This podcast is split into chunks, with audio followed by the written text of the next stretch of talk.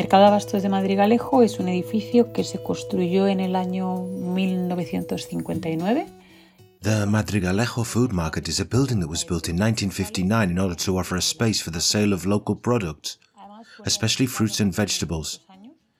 It was renovated a few years ago by a trade school that was working in the town, where 20 people were also trained and qualified in masonry, plumbing, and electricity.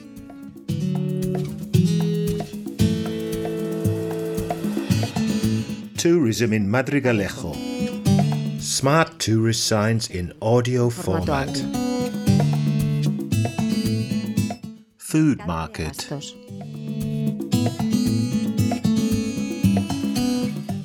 The market is located on Calle San Juan Street, near Plaza de España and the town hall. It's a one story building with a brick facade and a gabled roof. Its form is very original, both in the shapes and in the materials used, which are rare in our towns. It's L shaped, with two large halls that join at the entrance, and it occupies the corner of two main streets. A kind of tower stands there, topped by a hipped roof with black tiles. One last architectural detail elevates its slender figure even more. Inside, there are several stores where you can buy fresh and seasonal products such as cherries, peaches, tomatoes, peppers, and asparagus.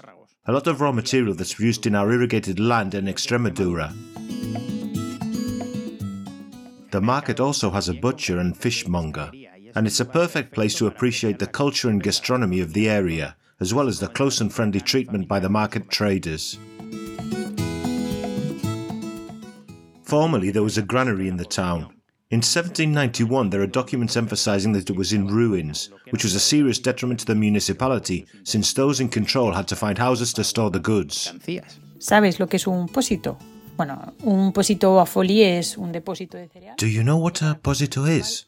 Well, a posito, or alfolí, is a municipal granary or cereal store whose traditional activity was focused on the accumulation of grain in times of abundance, which were lent to farmers at a low interest rate when they needed them, eh, which could alleviate crop failures and subsistence crises.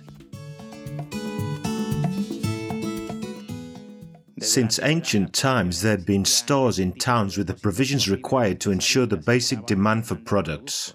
They also acted as a price control, since joint purchases made it possible to negotiate more favorable prices and the store allowed them to be made when the product had better prices. The granary also responded in order to support the poor in times of need, and its main objective was to ensure that the bread shortages disappeared and that its price was always below that of other towns that did not have this resource. In a royal pragmatic from May 15, 1584, King Felipe II established the rules for the preservation and increase in the number of granaries throughout the kingdom.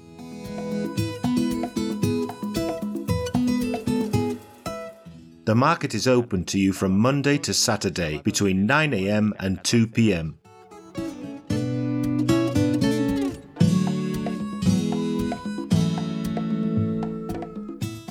A production for Radio Viajera, financed within the framework of the Project for the Development of Smart Villages of the Government of Extremadura and the European Union, with the support of the Madrigalejo Town Council.